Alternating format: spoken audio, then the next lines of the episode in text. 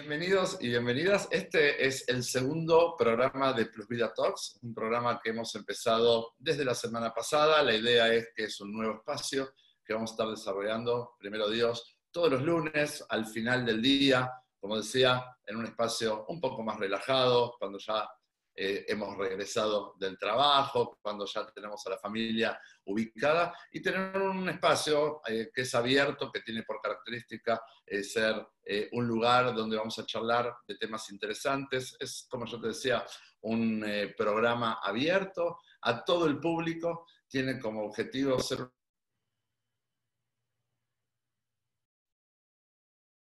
Marcelo, no ahí está me habían cerrado el micrófono. Me parece que ya no tenían ganas de escucharme a mí. No me van a escuchar a mí hoy todo el tiempo, eh, pero la idea es que, como te contaba, este sea un espacio abierto, un espacio de divulgación sobre temas de salud, sobre temas de tecnología, sobre temas de estilo de vida, sobre temas de crecimiento personal.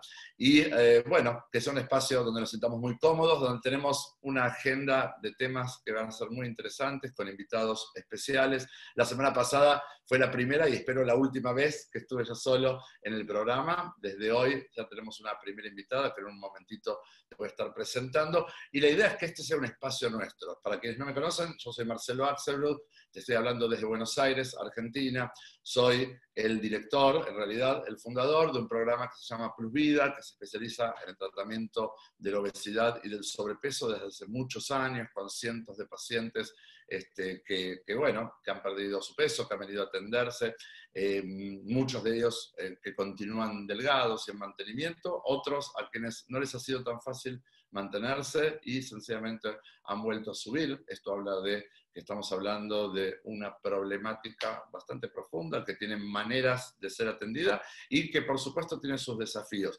Pero la idea no es que hablemos aquí de vida y del tratamiento. Si quieres saber más sobre el tratamiento, por supuesto que te invito a conectar con el canal de Plus Vida en YouTube o buscarme en las redes, ahí específicamente puedes saber de qué se trata. La idea, como yo te decía, es que este sea un espacio más de reflexión, un espacio de charla un poco más tranquila, más abierta, siempre profesional, pero desde un lugar eh, un poquito eh, más ameno. Te cuento que simultáneamente por Zoom estamos transmitiendo, pero también por Facebook y eh, también por algunas de nuestras cuentas de Instagram. Así que a medida que vayamos hablando, si tienes ganas de hacer algunas preguntas o de compartir algunas reflexiones, puedes escribirlas aquí en el chat de Zoom, que mi equipo va a ir recogiendo todas esas preguntas, vamos a ir respondiéndolas todas.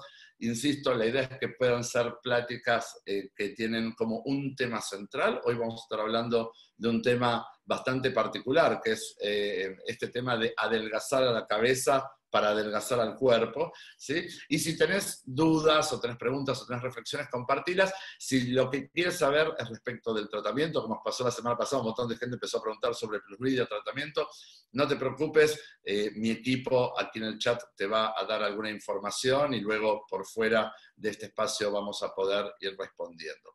Em, cuando hablamos de esto de adelgazar, es un mundo, es un mundo, de hecho llama muchísimo la atención. Yo sé que quienes están conectados son muchos de mis pacientes actuales o pacientes eh, de años anteriores, pero también gente que está interesada, que siempre le gusta estar en tema, que quiere saber eh, de qué se está hablando, qué está ocurriendo.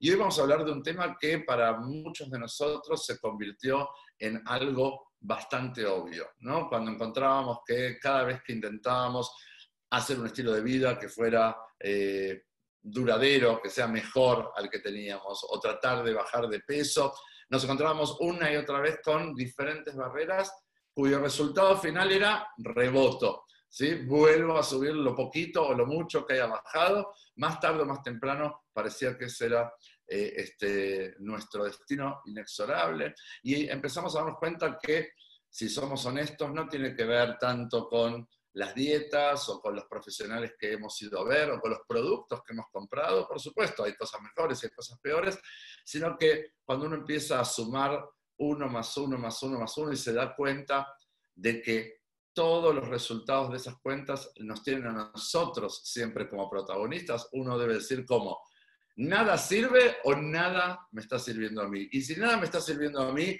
¿No será que soy yo que necesito hacer algún tipo de cambio? Y es donde empezamos con mucha honestidad a darnos cuenta que tal vez el problema no está en todas esas muchas cosas que intentamos hacer, sino tal vez mucho más está ubicado en lo que nos pasa a nosotros, qué pasa en nuestra cabeza. Y hoy vamos a estar hablando de esto, ¿no?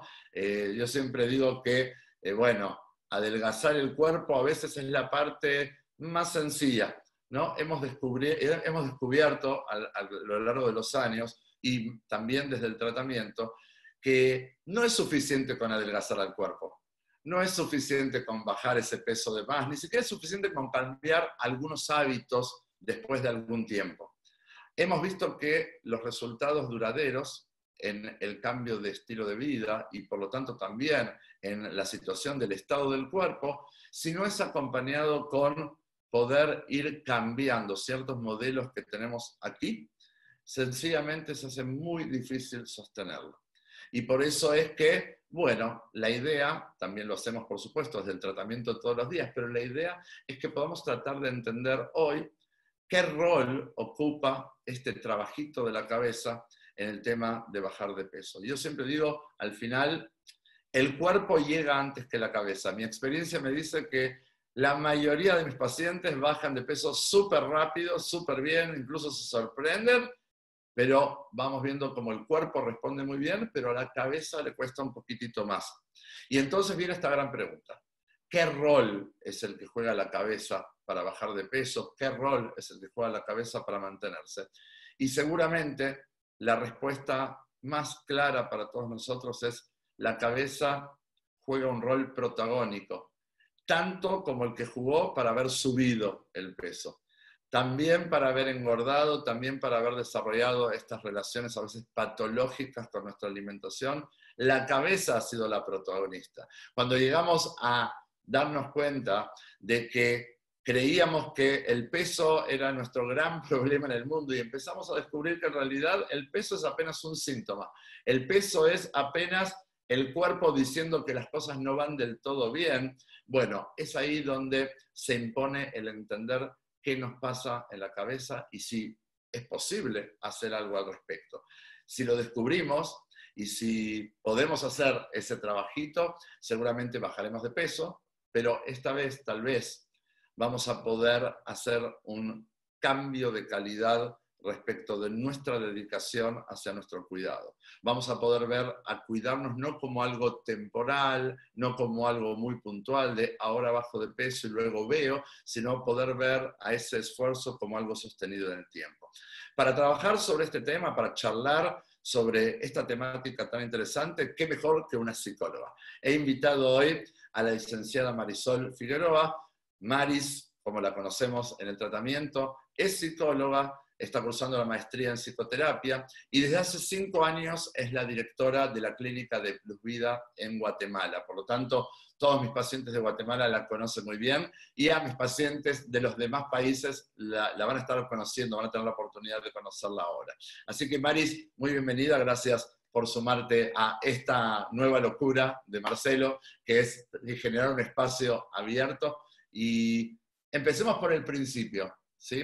Gracias, Marcelo, gracias por invitarme aquí. La verdad que es un honor para mí estar aquí hoy y ver que tantas personas están conectadas me emociona mucho. Bueno, te cuento que después del programa de la semana pasada, muchísima gente eh, siguió enganchada, siguieron haciendo preguntas a lo largo de la semana. Aparte subimos el programa en YouTube, entonces, eh, bueno, eh, hubo muchísimas vistas de ese programa. Quiere decir que la gente está interesada, ¿no? Nosotros ya sabemos que cada vez que se habla de dieta, de comidas, de bajar de peso, de estilo de vida, a todos nos llama la atención, ¿no? La mayoría sabemos que tenemos ahí una deuda pendiente y nos interesamos. Así que te agradezco, tú eres la primera invitada. Yo después voy a estar contando quiénes van a ser los próximos invitados, pero hoy nos toca contigo. Y entonces entendemos que la cabeza aquí tiene algo para decir, ¿no? Eh, en cuanto a lo que nos pasa con el tema del peso. Y entonces te, quería preguntar, nosotros ya estamos muy acostumbrados a hablar de este tema, pero del otro lado hay personas que eh, tal vez no están tan familiarizadas. ¿Qué, ¿Qué significa adelgazar la cabeza? ¿A qué nosotros le llamamos adelgazar la cabeza?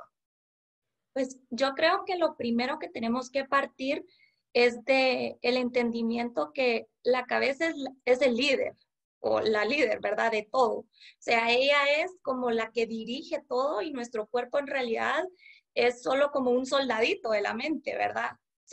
El cuerpo es un reflejo de todo lo que está pasando aquí, ¿verdad? Entonces, em, como que muchas veces podríamos pensar que bajar de peso es algo aislado totalmente de, de, lo que está pasando en mi mente, ¿verdad? Porque a lo largo del tiempo lo hemos relacionado mucho con qué como, cuándo lo como, cuál es el plato de comida que tengo frente a mí, a qué hora lo como, cómo lo como.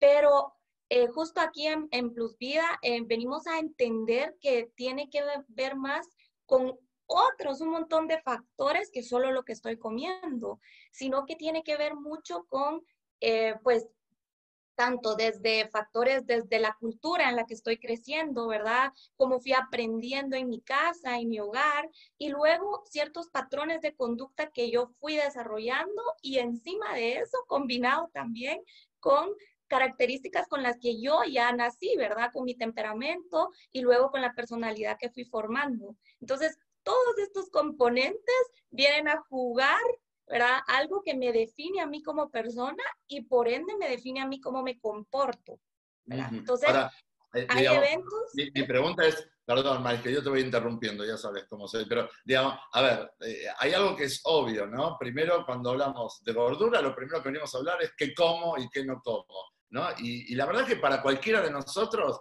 digamos, nos volvimos como, nosotros lo llamamos cariñosamente, somos gordos ilustrados. O sea, sabemos más de nutrición que la mayoría de las nutriólogas, porque hemos probado todas las dietas, porque sabemos prácticamente eh, este, cuáles son las características nutricionales de cualquier alimento. Todos sabemos que hay cosas que engordan, cosas que no engordan. La pregunta es, ¿por qué si sabemos tanto, ¿sí? si hemos llegado al acceso a tanta información, ¿por qué no podemos tomar buenas decisiones? ¿no? Y tal vez es ahí donde empieza a interactuar mi saber con todos estos factores que tú estás mencionando, ¿verdad? Así es, porque simplemente no es solamente una dieta la que yo tengo que seguir, que probablemente si me la dan, probablemente lo puedo hacer por un tiempo, ¿verdad? Probablemente eh, la sigo al pie de la letra, pero llega un momento en el que uno lo deja de hacer o en el que uno se desconecta o incluso muchas personas no lo logran ni siquiera por más de un par de días. Y eso es porque a fin de cuentas la que va a dirigir todo lo que viene es mi cabeza, ¿verdad? Es, es la forma de pensar que yo tengo, el estilo de vida que he desarrollado, los patrones de conducta sé que esa palabra patrón suena muy psicológico, pero los patrones de conducta que son como los hábitos que yo voy teniendo me van definiendo a mí como persona. Entonces, si yo quiero ver cambios en el físico, van a depender de lo que esté pasando acá. Entonces, por ende, es como el, es más resultados si yo vengo y trabajo acá y mi cuerpo se vuelve solo un reflejo de lo que está pasando en mi mente. Y entonces si yo logro organizar todo esto que yo mencioné en un principio para que la consecuencia de eso sea delgadez, es más probable que lo haga y que esté delgado. Pero generalmente cuando tengo sobrepeso, todos estos componentes que yo fui diciendo, o sea, mi personalidad, la cultura en la que estoy, la... Em, los pensamientos que tengo y la forma en que yo he aprendido a vivir mi vida y a desempeñarme en mi vida, todo eso está, probablemente está configurado para que el resultado físico sea gordura o sobrepeso. Pero, eso, digamos, asusta un poco lo que tú estás diciendo. Porque entonces, ¿qué oportunidad tengo yo paciente o, o yo persona que he convivido con un tema de peso ¿qué oportunidad tengo para que cambien las cosas? O sea, yo que me tengo que mudar de familia, mudar de país, tengo que cambiar completamente mi cultura, ¿por dónde se empieza? Uf, tenemos toda la oportunidad del mundo. Eso es lo lindo, que tenemos toda la oportunidad del mundo porque en realidad nosotros terminamos siendo lo que pensamos.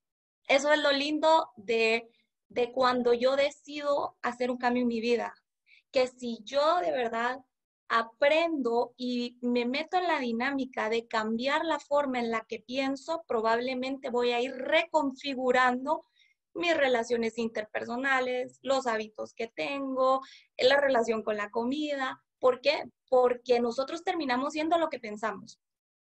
Entonces, la mente es muy poderosa. Entonces, si nosotros logramos entrar a eso, a trabajar nuestra manera de pensar, ir introduciendo un pensamiento distinto, es donde logramos hacer cambios. Por eso la pregunta es qué probabilidades tengo. Muchísimas, todas las del mundo, si yo de verdad me comprometo a hacerlo. Claro. Ahora, eh, eh, tal vez es muy abrumador, ¿no? Pensar que eh, tal vez esa es una de las razones por las cuales hasta ahora nada me sirvió porque en la forma clásica para cualquiera de nosotros que hemos tenido un problema de peso, la forma clásica es a ver cuál es la dieta que me va a funcionar rápido, que me va a permitir perder el peso, eh, que no me va a molestar demasiado tiempo y después mi vida sigue adelante, ¿no es cierto? Y tal vez eh, lo que hemos equivocado... La varita mágica. Claro, lo que, lo que de alguna manera tal vez hemos equivocado han sido los caminos, ¿no es cierto? O sea, eh, se puede perder el peso sin dudas. O sea, conocemos ya nosotros con los años, eh, cantidades y cantidades de personas han perdido todo su peso. ¿Se puede mantener uno delgado a lo largo del tiempo? Sí. Eh, entendemos que esa delgadez, y para quienes tal vez no conocen, eh, no me conocen a mí o no conocen a mi equipo, no es delgadez porque sí, delgadez sinónimo de salud, ¿sí? delgadez sinónimo de me cuido, de me atiendo, de soy respetuoso de mis necesidades. Entonces, eh, básicamente cuando eso empieza a suceder, por supuesto, al principio cuando llegamos a cuidarnos, lo primero es, bueno, ¿qué tengo que hacer para bajar el peso? ¿Qué es lo urgente? ¿Sí? Pero a medida que uno va aprendiendo eh, lo necesario para bajar el peso y lo empieza a bajar, esto empieza también a acompañarse de lo que llamamos una integralidad, una mirada mucho más holística sobre la problemática, que es, bueno, vamos modificando hábitos y además de empezar a modificar hábitos, como decía Marisol, empezamos a modificar la perspectiva, la forma en que entendemos las cosas. Si cambiamos la manera de entender las cosas, entonces podemos dedicarnos a las cosas de una manera distinta también. Em, la pregunta es por dónde se empieza, ¿no, Maris? O sea, en tu experiencia eh, profesional, en la consulta, ¿con qué te encuentras, digamos? ¿Cuáles son aquellas cosas eh, que, eh, que más plantean las personas que vienen a pedir ayuda para perder el peso?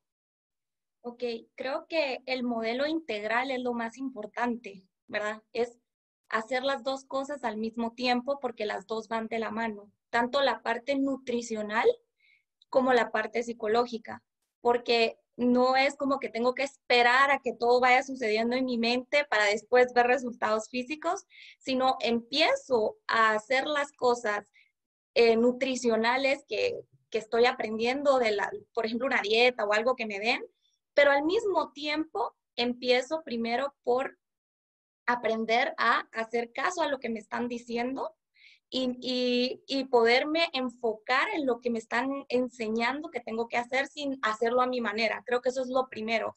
Usted dijo que en un principio eh, somos expertos, ¿verdad? En dietas, en, en, en qué me cae bien, que no, esto sí, en los métodos. Entonces, creo que un primer paso es dejar de cuestionar esa parte para quitarle como ese ingrediente a la parte de hacer caso a lo que tengo que comer y luego abrir mi mente a poder escuchar como las formas eh, nuevas que puedo incorporar de vivir mi experiencia. Y en tu experiencia, ¿esto es algo posible? Digamos, las personas, a ver, nosotros, cuando yo hablo en, la experiencia de Marisol, estoy hablando de la experiencia de lo que nos ha tocado ver a lo largo de los años. Marisol ya hace cinco años que es parte importante de, mi equipo, pero tenemos muchos, muchos años trabajando en la problemática de la obesidad y del sobrepeso, ¿no? Eh, ¿Qué hemos aprendido? Hemos aprendido que es posible, e-, es, algo que, es lograble. Eh, para quién sí es lograble y para quién no, porque obviamente en los sindicados, yo contaba en el primer programa, Maris, que eh, la forma en que nosotros trabajamos la temática cuadruplica las posibilidades de éxito del paciente en la posibilidad de perder el peso y sostenerse en un peso eh, saludable a lo largo de los años, por lo menos un año establecíamos como forma de, evaluarlo. ¿no? Eh, esto quiere decir que también si cuadruplica, también es, es, cuatro veces más lo que cualquier dieta tradicional, pero aún así sigue siendo apenas un 30 o un 40% de las personas. Quiere decir que todavía hay una cantidad muy importante de personas que aún con todo esto no, no logran ese cambio. Entonces, ¿qué, ¿qué, es lo que aprendemos? ¿Qué es lo que e, es posible? ¿No es posible? Es algo verdaderamente difícil y por eso es que hay una mayoría que no logra eh, frente a un grupo que sí lo logra. Creo que en un principio la primera parte de lograr bajar de peso lo logra un gran porcentaje de personas. Porque eh, cuando aprenden el término de estar sobrios, que me imagino que lo vamos a hablar después, pero cuando aprenden este, e, e, esto, que opera a su favor es cuando logran alejarse de la comida y empiezan a ver resultados verdaderos, porque como que la cabeza empieza a dejar de intervenir en esos resultados, sino que como que dividimos la parte de comer lo que tengo que comer que me están que me está enseñando el tratamiento, por ejemplo, y por otro lado eh, empiezo a atender a mi cabeza, por otro lado, como que divido las dos cosas. Entonces, esa parte, el éxito, eh, yo lo he visto en la clínica y es súper alto. Ya después viene la parte que dice usted de mantenerlo y de tener ese compromiso, de mantenerme en tema y de darle ese seguimiento para tener éxito por lo menos un año. No, yo, yo, tomo, tenemos pacientes de mucho más años, lo que pasa es que tomo como medida eh, este, ese año, por lo menos, eh, el mantenimiento, que es cuando, bueno, uno le dio la oportunidad al cuerpo, por supuesto, a eh, redefinir sus parámetros, ¿sí? Y también, por supuesto, a la cabeza, ¿no? Es, es, difícil que una persona que ya estuvo más de un año, de hecho lo vemos, una persona que ya estuvo por lo menos un año en mantenimiento, en general continúa el mantenimiento, ¿no? Quienes se caen del mantenimiento son quienes no, no, no, hacen una continuidad por lo menos durante un año. Pero me resulta que es interesante. Eh, nosotros en el primer programa también hablábamos de la forma en que tratábamos de entender por qué es tan difícil de atender este, este tema, ¿no? Y entendíamos, eh, o yo explicaba que nosotros funcionamos desde el paradigma del desarrollo de una adicción a la comida.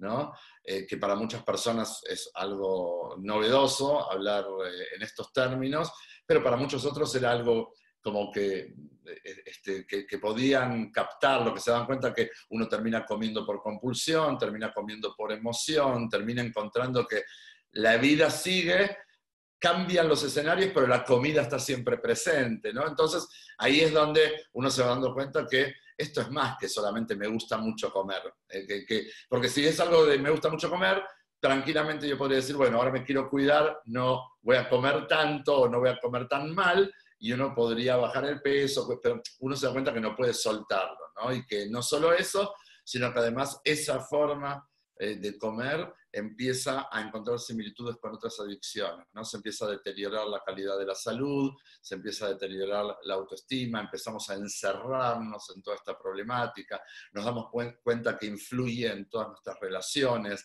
eh, y una cantidad de cosas. Y es por eso que, de alguna manera, nosotros hablamos abiertamente de la adicción a la comida. Pero entonces viene la, pregunta que es... Eh, la idea no es llenarnos de culpa, pero es entender cuál es el principio de todo, por qué generamos una adicción, cómo se genera una adicción. Creo que esto que usted justo dijo viene a explicar mucho eh, el como lo que las personas se preguntan, ¿verdad? ¿Por qué no lo logro? ¿Por qué no puedo? Esto es como una fuerza más grande que yo, es algo que me domina, es algo, esos son los comentarios que, que yo recibo, ¿verdad? O sea, lo intento y lo intento y siempre termino fallando. Y eh, precisamente es por eso, porque eh, probablemente si yo no lo he logrado hacer con una nutricionista tradicional, ¿verdad? Que solo viene y me modifica los alimentos y bueno, lo sigo y me va bien. Si yo me vengo a dar cuenta que eso no fue suficiente y que siempre terminaba cediendo y comiendo, probablemente eso habla justamente de lo que usted dice, que yo ya desarrollé una dependencia a la comida. Y esa dependencia nosotros pues aquí en el tratamiento cada lo llamamos adicción, porque la adicción básicamente son dos cosas. Es el exceso de algo y la dependencia de algo. Y probablemente aquí ha habido exceso de comida, ¿verdad? Y empiezo a desarrollar una dependencia de la comida. ¿A qué me refiero con dependencia? Dependencia es cuando yo empiezo a necesitar esa cosa externa, que en este caso es la comida, para alterar estados internos míos. Entonces, cuando me siento solitario, dependo de esto externo, que aquí estamos hablando de la comida. Cuando estoy enojado también, cuando estoy muy estresado, cuando necesito canalizar emociones muy fuertes, cuando tengo problemas, hasta incluso cuando estoy muy feliz, cuando quiero celebrar algo, ¿verdad? Porque tiene que ver con las emociones pero también tiene que ver con cosas más profundas que son una, simplemente una emoción, sino también ya hablamos de un sentimiento, que es algo más prolongado, ¿verdad? Entonces, eh, como yo quiero cambiar esos estados de ánimo y me voy dando cuenta que la comida es súper eficiente para hacerlo, empiezo a abusar de ella, ¿verdad? Entonces, cada vez que me siento de esta manera, utilizo este medio externo para cambiar mi, mi modo interior. Y ese constante como que establece un patrón en mi cerebro, ¿verdad?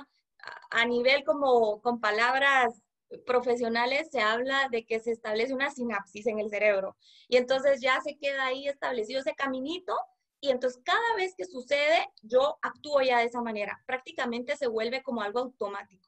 Y luego llega un momento en el que ya no concibo mi vida sin eso, porque perdí toda habilidad de otra forma de canalizarlo de otra manera. Si tal vez yo hubiera podido aprender a canalizar el aburrimiento, hablemos del aburrimiento, de otra manera, lo empiezo a perder, porque mi cerebro es súper eficiente y él empieza a eliminar todas las sinapsis que no le sirven y dicen, wow, el cerebro dice, esto es súper efectivo, usemos esta vía todo el tiempo. Y empezamos a utilizarla constantemente y entonces empiezo a reducir mi experiencia. Y viene a ser lo que yo le explico a muchos pacientes, que es que mi vida se vuelve como así, como para abajo, para el plato. Yo ya no miro, ya no veo qué opciones tengo, ya no evalúo qué características tengo yo para hacerlo, sino que simplemente me limito al plato, ¿verdad? Entonces estoy triste, como, estoy feliz, como, estoy aburrido, como, y eso genera una dependencia. Y básicamente es lo que llamamos nosotros una adicción. Y la adicción, luego que ya se instauró en mí, empieza a darme la sensación que no tengo otras opciones y empieza a controlarme ella a mí. Entonces ya no concibo mi vida de lejos de ella y se vuelve al revés. Lo de afuera me controla a mí y ya no controlo yo lo de afuera. Y eso entonces se vuelve un círculo vicioso del que después me cuesta salir. Hermoso la, hermoso la forma en que, lo has explicado porque la, la pregunta que me surge es, ¿se puede salir de ese círculo? O sea, si yo ya he aprendido, como decías tú, por la razón que fuera, yo empecé a desarrollar esta relación patológica con el comer. Y cuando utilizo la comida como eh, mediatizador emocional, ¿sí? Para responder a mi aburrimiento, a mi tristeza, eh, a mis ansiedades y nervios, a mis enojos, a mis alegrías, a mis euforias, y la comida siempre aparece como eh, aquello que va a tranquilizar a las emociones negativas y va a exaltar a las emociones positivas. Y ya mi cerebro lo aprendió, como tú decías, ah, esto es efectivo, me da un servicio excelente. Seguramente en un primer momento sirvió muy bien, el cerebro, como tú dices, es ahorrativo, entonces él lo que va a buscar siempre son las maneras más rápidas para poder encontrar la mejor respuesta. Eh, y entonces, ¿cómo se sale de ese círculo? ¿Es posible? ¿Es posible? Claro. Para explicarlo de una manera más sencilla, casi que se vuelve como un playlist, ¿verdad? Cuando uno tiene muchas canciones, cada vez que uno repite y repite una canción, la canción se va, se va al top uno y se vuelve el número uno. Pero quiere que no, ahí están las otras canciones. Lo que pasa es de que yo me quedé dándole play a la de hasta arriba. Entonces, eh, si yo empiezo a repetir las otras conscientemente, o sea, conscientemente me voy al playlist y busco la 2, la 3, la 4 y la repito y la repito, empiezo a quitarle su lugar a la número 1. Y entonces empiezo conscientemente, porque naturalmente mi cerebro se va a la 1. Pero si yo repito conscientemente la 2, la 3, la 4, empiezo a cambiar ese orden hasta que llegue un momento donde ese se vaya desplazado de mi top 10.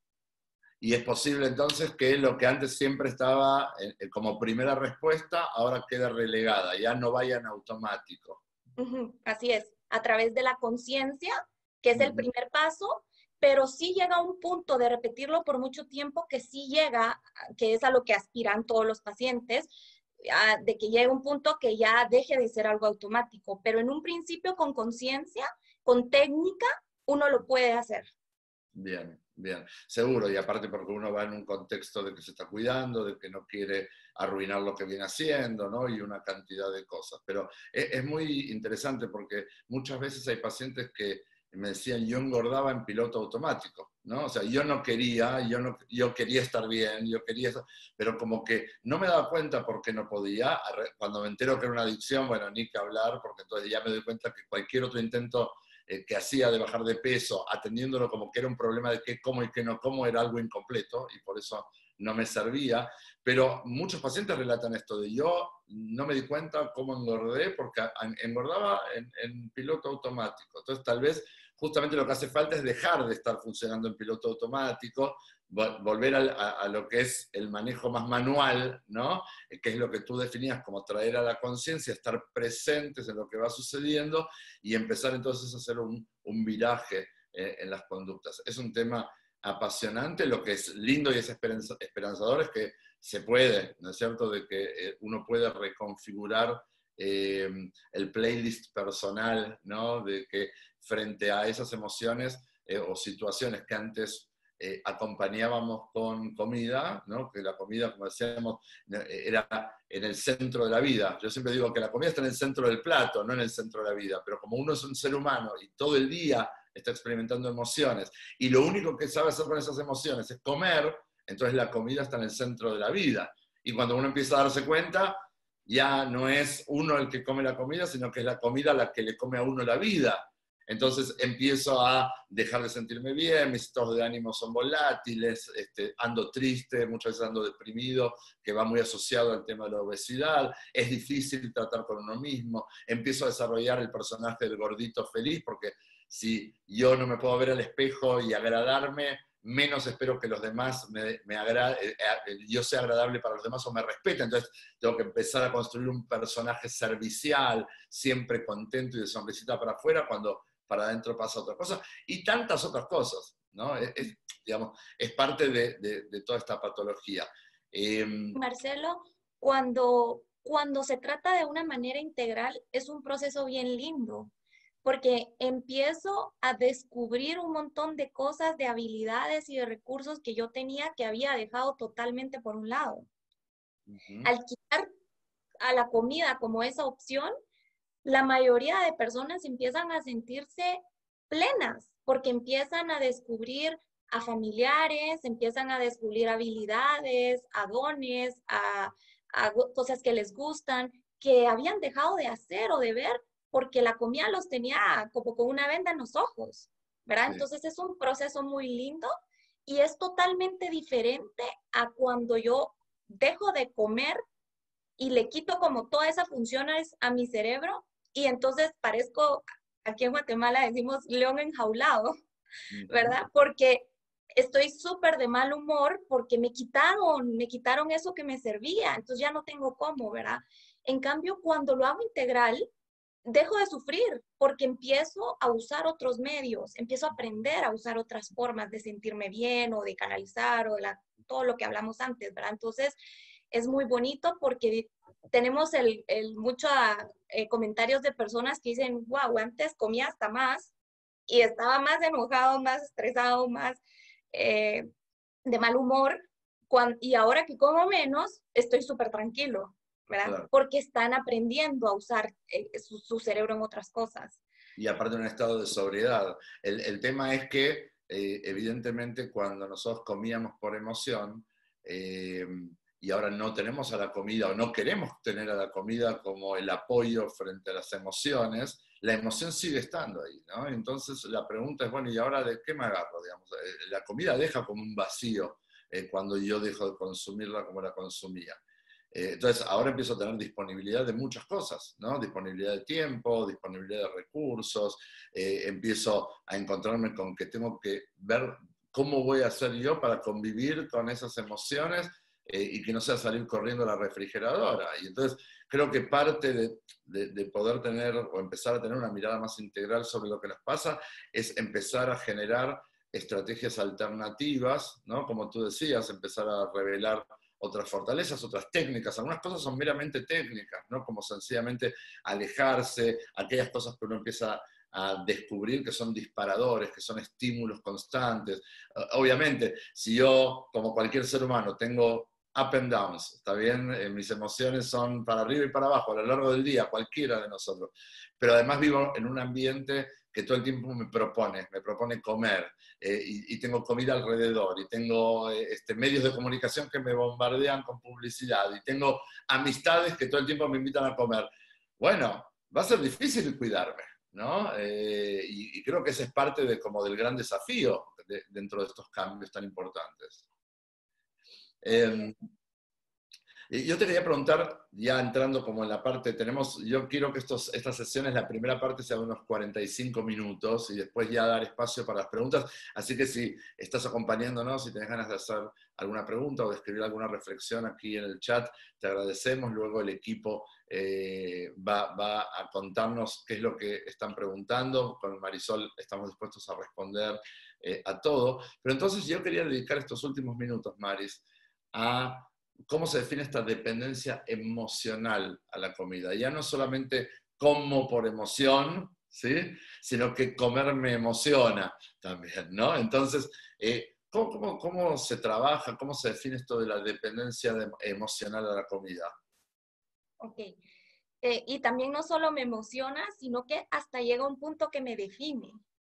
Que eso es donde por eso es que a veces cuesta tanto salir de ahí, porque ya no me concibo yo como ser humano lejos de eso, ¿verdad? Entonces, eh, ¿cómo funciona? Eh, aparte que me, me enrolla en este, en este círculo vicioso del que no puedo salir, ¿verdad?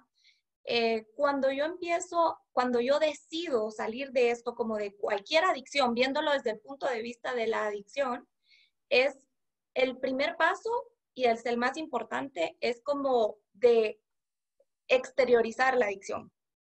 Entender que no soy yo, sino que es una dependencia que desarrollé y que yo puedo ser alguien más, ¿verdad? No como etiquetarme y ya quedármelo yo de que algo que me defina, sino poder decir, no, no, no, yo creí que esto me definía, pero esto no me define, yo soy algo más, yo soy algo más que esto, ¿verdad? Entonces, el primer paso es poder abrir mi mente a redefinir esa versión que tengo de mí y abrir la oportunidad a poder em, empezar a descubrirme y definirme como otra persona. hay, una definición que a mí me gusta, Maris, que tú sabes que es de mi cabecera, es que no te define, lo que te pasa no te define, ¿está bien? Sino lo que haces con lo que te pasa, ¿no? Entonces ahí es donde, bueno, a todos nos pasan cosas en la vida, a todos nos pasan cosas, buenas, malas, alegres, tristes, la vida es la vida. Eh, la pregunta, y, y eso no nos define, sino que lo que nos define es qué hacemos con esas cosas. ¿Qué hago con esas alegrías? Pero también qué hago con las cosas que no son tan bonitas. Y empezamos a encontrar que la mayoría de personas que tenemos o hemos tenido un problema largo por años con el tema del peso, que antes lo que nos definía era el problema del peso, ¿sí? ahora cuando aprendemos a darle la vuelta, esto, esto es lo que nos define, lo que logramos hacer con eso que nos pasaba. Se vuelve tan importante, y esto lo escuchamos todos los días en nuestros pacientes de mantenimiento, se vuelve tan importante. Y ojo, eh, tenemos pacientes sumamente exitosos en, muchísimas áreas de su vida. Son padres y madres ejemplares, empresarios, miembros de la sociedad, académicos, referentes de opinión pública. Todos saben quiénes son mis pacientes, ¿está bien? Gente brillante sin embargo, este tema del peso era, como yo siempre digo, es la, piedrita en el zapato, ¿no? Es, lo, que, lo que veníamos arrastrando a lo largo de la vida. Y luego, cuando esto se resuelve y le damos una vuelta, todas esas cosas que ya eran muy positivas, todavía lo son más. Y ahora esto también, es, digamos, el haber superado algo que nunca antes habíamos podido superar es lo que nos define, es como el mayor de los logros, ¿verdad? Lo que me define es lo que, no es lo que me pasa, es lo que hago con lo que me pasa. Así es. Es un proceso en el que eh, me encuentro como que con todo eso que no me gusta de mí, pero sé qué hacer con eso. Hmm. Porque la adicción lo que hace es, es, que sí lo veo, no me gusta, pero no puedo hacer nada al respecto. Y cuando empiezo a entender cómo hacerlo, ¿verdad? Es cuando empiezo como a libertarme de esa cadena o de esa, o de esa etiqueta que tenía y puedo ser diferente. Y como dice usted, eso después vemos que empieza, uno empieza a tener eh, otras áreas de su vida que también empiezan a mejorar y a cambiar porque empiezo a ver que es posible y que no tengo que estar encerrado ahí de por vida. Bueno, de hecho vemos que eh, el, empezar a tratarnos eh, nos vuelve más ordenados, más metódicos, más sobrios, ¿no? En todos los sentidos. E impacta, lo que yo siempre digo, eh, el desorden que traía nuestro cuerpo era solamente sintomático de que el cuerpo estaba pidiendo ayuda y no le estábamos favoreciendo eh, el, el procedimiento metabólico por la forma en que lo estábamos descuidando. Y entonces eh, la gordura es una deuda pendiente, pero en realidad eh, revela de que hay muchas otras deudas pendientes, ¿no? Que tenía que ver con eh, a veces cerrar ciertos conflictos abiertos por muchos años, cargar con muchas cosas en las espaldas, que son grandes mochilas emocionales que nos cuesta soltar, bueno, y tantísimas otras cosas. O sea, el peso es un síntoma, no es el problema en sí mismo. Cuando empiezo a dejar en su lugar a la comida y la ordeno, y el cuerpo empieza a recuperarse, entonces toda esa cortina de humo del peso y de las dietas y de bajar de peso y de rebotar el peso, etc., eh, me empieza a dar una oportunidad que es empezar a crecer, porque justamente es ahí donde eh, yo persona puedo empezar a crecer y empiezo a crecer porque empiezo a ser emocionalmente más inteligente, porque incluso mi cabeza al estar sobria piensa mejor, se cuida mejor, bueno, etcétera, etcétera. Y además no solo eso, sino que en aquel lugar en el que estábamos, que era que habíamos perdido la confianza en nosotros mismos e incluso quienes nos aman pierden la confianza. Si cada vez que yo que intentaba una nueva dieta y llegaba a la casa decía, a partir de ahora todo el mundo a dieta, porque esta vez sí, ¿eh? Esta vez sí. Y una y otra vez veíamos cómo quedábamos desacreditados porque tal vez la familia seguía a dieta y nosotros mucho más rápido que lo que ellos imaginaban ya estábamos haciendo nuestras trampas. Digamos, eh, creo que el, el, poder hacer con esto algo diferente, que era una deuda propia con nosotros mismos, nos coloca también en otro lugar, ¿no? De muchísimo autorrespeto, de muchísimo cuidado. Maris, hay muchos temas más que vamos a desarrollar y yo quiero contarle a la gente que está conectada o a la gente que luego va a ver los videos en, YouTube o, en las redes sociales que eh, la idea es que en la agenda de los Plus Vida Talks vamos a tener intervenciones de muchos profesionales y Maris va a ser una de las profesionales a quien cada cierta cantidad de semanas vamos a volver a tener en este foro. Yo te quiero agradecer muchísimo, es muy eh, enriquecedor escucharte, eh, creo que nos permites también ir eh, cambiando la cabeza. Los pacientes de Plus Vida que están aquí conectados, que ya te conocen, bueno, agradecen este, volver a oírte. Y también quienes no nos conocen, quienes no están en Plus Vida, pero tal vez están aquí conectados es porque así como decían antes en marketing que poner la palabra sex en grande llama la atención, ¿verdad? Bueno, para nosotros poner en grande la palabra dieta eh, es algo que también nos jala, ¿no? Y cuando uno llega acá y se da cuenta de que lo que menos se habla es de dieta, y que dieta dentro del contexto del tratamiento es una mala palabra, porque dieta para nosotros significa sufrir, significa sacrificio, significa pasarla mal, significa luchar, significa querer que se termine cuanto antes. Y obviamente como eso no es sostenible a lo largo de la vida, no es parte de la propuesta de nuestro tratamiento, pero aún así uno puede ver cómo cómo funciona nuestra cabeza, ¿no? Y cuando uno dice adelgazar la cabeza, adelgazar el cuerpo, estos son temas que jalan a la gente. Entonces espero que si estás del otro lado y no conoces el tratamiento, eh, la idea es que este no es eh, una herramienta de marketing de Plus Vida, ni mucho menos tenemos muchísimos pacientes. La idea es que este sea un espacio de divulgación, pero que además aporte una posibilidad de esperanza, ¿sí? Porque sé que la mayoría del mundo que está engordando y engordando y enfermando y enfermando, que no encuentra salida, que ya no sabe más qué comprarse, qué pastillas o a qué operaciones someterse o a qué productos este, eh, encenderle candelitas. Bueno, no es necesario nada de eso, nada, nada de eso. ¿sí? Hay una posibilidad, hay una esperanza eh, que es, bueno, hacer un cambio más profundo, que es ahí donde se generó esa gordura originalmente, eh, que es para nosotros generar ese cambio de chip. ¿no?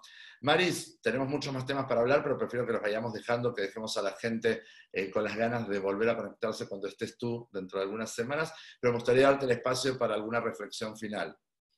Sí, yo justamente quería agregar que espero que este mensaje, esto que platicamos nosotros, venga a ser la respuesta de muchas dudas de muchas personas. a esa frustración que dicen, ¿qué me pasa? ¿Por qué no lo puedo hacer? ¿Por qué no lo logro? ¿O soy el único en el mundo? ¿Soy un fenómeno? Sino que, que este, este, esta conversación entre nosotros les llegue a, a dar a entender qué es lo que les está pasando. Y si eres tú alguno de ellos que puedas decir, ya entiendo por qué es que a veces me siento tan atada de manos o atado de manos y que no puedo hacer nada al respecto, sino que el comprender que no es solo cambiar el plato de comida, sino que tiene que ver con trabajar mi cabeza. Y que si yo lo abarco desde esa manera, las probabilidades de lograrlo son muchísimo más altas. Y que encima de todo, voy a, como dijo usted, voy a dejar de padecer, voy a dejar de sufrir, porque las adicciones generan mucho sufrimiento, generan mucha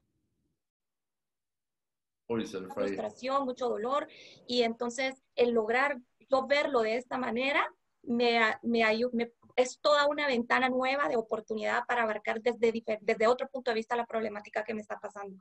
Así que yo espero que hayamos inspirado en eso a nuestros oyentes y que si alguien lo está viviendo, vea que hay una esperanza. Seguro, seguro, seguro. Eh, y, yo insisto, creo que, creo que es algo posible. Me pongo en la cabeza quien está escuchando y tiene problemas de peso y todavía viene desde el paradigma que eh, pensar en vivir dejando de lado algunas de las cosas que más nos encantan comer, eso es fuente de sufrimiento, ¿no? Eh, entonces, soy absolutamente respetuoso de ello y, y, es entendible, ¿ok? Tal vez este, eh, puede sonar como demasiado idílico eh, el pensar que las cosas pueden ser diferentes eh, y que yo puedo dejar el chocolate o dejar los panes o dejar lo que fuera, por lo menos en la forma en que los como y, y no sufrir. Pero bueno, la verdad es que sí, sí es posible, se puede vivir perfectamente bien. Em, quería preguntar al equipo si hay algunas preguntas, algunas consultas. Tenemos por ahí a María Andrés de mi equipo de Guatemala, tengo a Esther del equipo de México. A ver, equipo. Hola Marcelo, hasta ahora no hay ninguna pregunta. Igual volvemos a invitar a todos a que pongan sus preguntas y ahorita las estaremos leyendo para que Marcelo las conteste. Buenísimo. ¿Marcelo o Marisol? ¿sí? Cualquiera de los dos. Em, yo eh, quiero contarles, mientras tanto, eh, a ver si, si, me han entrado preguntas, pero les quiero contar que vamos a tener el próximo lunes. ¿sí? Yo les dije, la idea es que yo no esté más solo como estuve la semana pasada, que fue el primer programa. Hoy disfrutamos de Marisol. Eh, el próximo lunes vamos a tener la visita del doctor Julio Guillén. Julio es cardiólogo, eh, es un eh, doctor de renombre eh, de Guatemala, además también es paciente del tratamiento, por lo tanto conoce muy bien los dos lados de, de, la situación. Y vamos a estar hablando sobre los estudios más recientes de lo que se evalúa en los países del primer mundo, de cuáles son las barreras más importantes para la atención efectiva de la obesidad.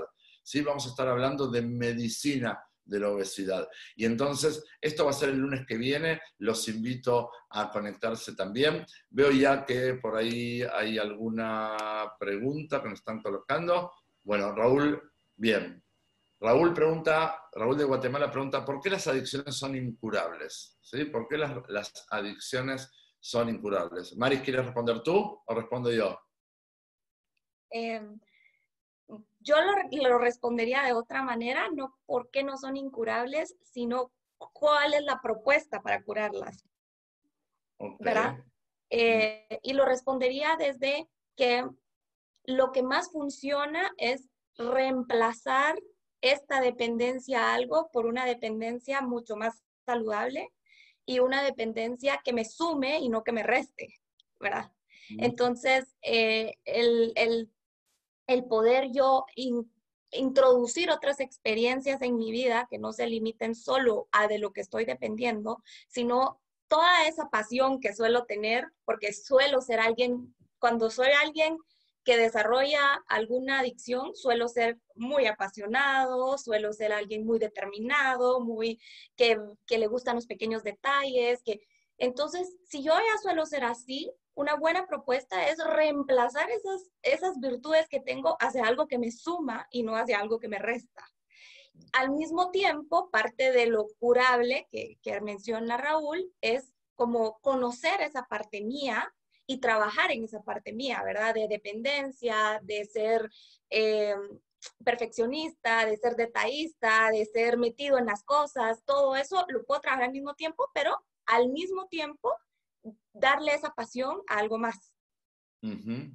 poder, poder de alguna manera hacer una, una función, a las, adicciones son incurables, lo que es curable son eh, las sintomatologías de las adicciones, ¿no? O sea, yo puedo atender a la adicción correctamente para librarme eh, de las consecuencias de la adicción, pero lo que decía Maris es, eh, la adicción y la pasión muchas veces son términos casi análogos. La diferencia es que la adicción tiene una connotación negativa y la pasión tiene una connotación positiva.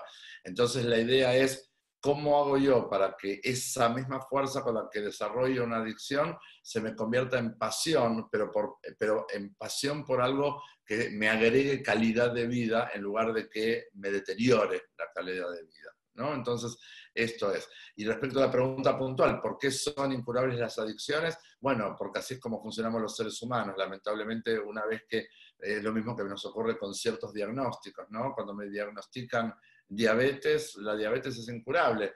Puedo aprender a, vivir o a convivir con la diabetes de la mejor manera posible para que la diabetes no me afecte en el día a día, eh, pero no más que eso, ¿no es cierto? Con las adicciones la dinámica eh, es parecida. Hay una siguiente pregunta. Eh, pregunta eh, Mauricio, creo que es de Israel, ¿por qué una vez que se alcanza la meta es tan difícil mantenerse? Respondo yo, esa respondo yo, ¿sí? Si te parece.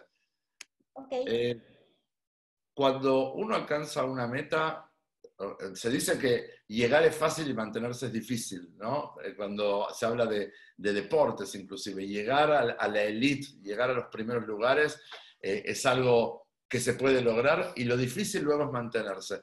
Respecto del peso, yo no creo que sea el mismo axioma. Eh, cuidarme es tan fácil o tan difícil como yo lo haga. Nunca depende de las circunstancias, nunca depende de mi agenda ni del calendario. Cuidarme, de hecho aprendemos también en el tratamiento, cuidarnos es algo muy simple, con reglas muy simples y muy sencillas. El complejo soy yo, y soy quien complejizo las dinámicas. Yo me puedo mantener perfectamente bien cuando soy respetuoso de mis necesidades. Cuando se me vuelve difícil, cuando eh, en vez de respetar mis necesidades como debo de hacerlo, empiezo a darle rienda suelta a mi patología. Entonces mi patología me lleva a agrandar las porciones, me lleva a distraerme, me lleva a volver a mis hábitos engordantes, a comer en cualquier momento del día, a estar picoteando, a moverme poco. Entonces, eh, la dificultad no tiene nunca que ver con las circunstancias, tiene mucho más que ver con cómo yo hago las cosas. Sí, Mauricio, así que espero haber respondido. Eh, de vuelta, creo que esto es válido también para la fase del adelgazamiento, no solo para el mantenimiento. Es tan fácil o tan difícil como, como yo lo esté haciendo, ¿no? Un abrazo grande, ahí pone gracias. Eh, ¿Hay otra pregunta? No, eh, creo que esa ya respondimos. Bueno, yo creo que estamos prácticamente. Maris, ¿tú quisieras agregar algo más? No, Marcelo. ¿No? Bueno, yo te quiero agradecer muchísimo. ¿sí? Esta eh, ha sido la primera invitada. Estuviste un poco nerviosa al principio, pero lo hiciste muy, muy bien. y quería invitar a todos quienes están conectados o a quienes eh, lo van a ver por medio del canal de YouTube, que escriban sugerencias de qué cosas les gustaría que hablemos. Vamos a estar hablando con profesionales de la salud, vamos a estar hablando con profesionales eh, de la salud mental, de la salud física, de la nutrición, eh, vamos a estar hablando con expertos en actividad física, vamos a estar hablando de gadgets, vamos a estar hablando de tecnología también, de podcast, de literatura. Bueno, hay mucho de lo que queremos compartir en este espacio, pero si hay temas que te interesan y que te gustaría que incluyamos en nuestra agenda, solamente escríbanos, nos va a dar mucho gusto también responder a esa inquietud. Entonces, muchas gracias, Maris. Gracias por haberme Muchas gracias por la invitación, Marcelo. Estuve, sí, un poco nerviosa al principio, pero después muy contenta de estar acá. Bueno, un gusto siempre. Eh, gracias a todos por habernos acompañado, gracias al equipo que está detrás, que trabaja muchísimo, todo el equipo de Plus Vida, pero en particular Esther de México y María André de Guatemala, que son las que están aquí en el backstage manejando toda la parte técnica, así que muchísimas gracias también a ellas. Eh, en algunas horas este video también va a estar disponible en el canal de YouTube. Me preguntaron el otro día dónde nos encuentran en redes sociales. A mí me encuentran como Marcelo Plus Vida en Facebook y en Instagram. Si todavía no somos amigos, mándame la solicitud que te voy a aceptar con mucho gusto. Y además, bueno, pueden buscar Plus Vida en todas las redes con los diferentes países. Ahí van a encontrar eh, lo referente también al tratamiento. Buenas noches, buen descanso para todos. Un gusto de haber compartido con ustedes esta noche. Chao, chao.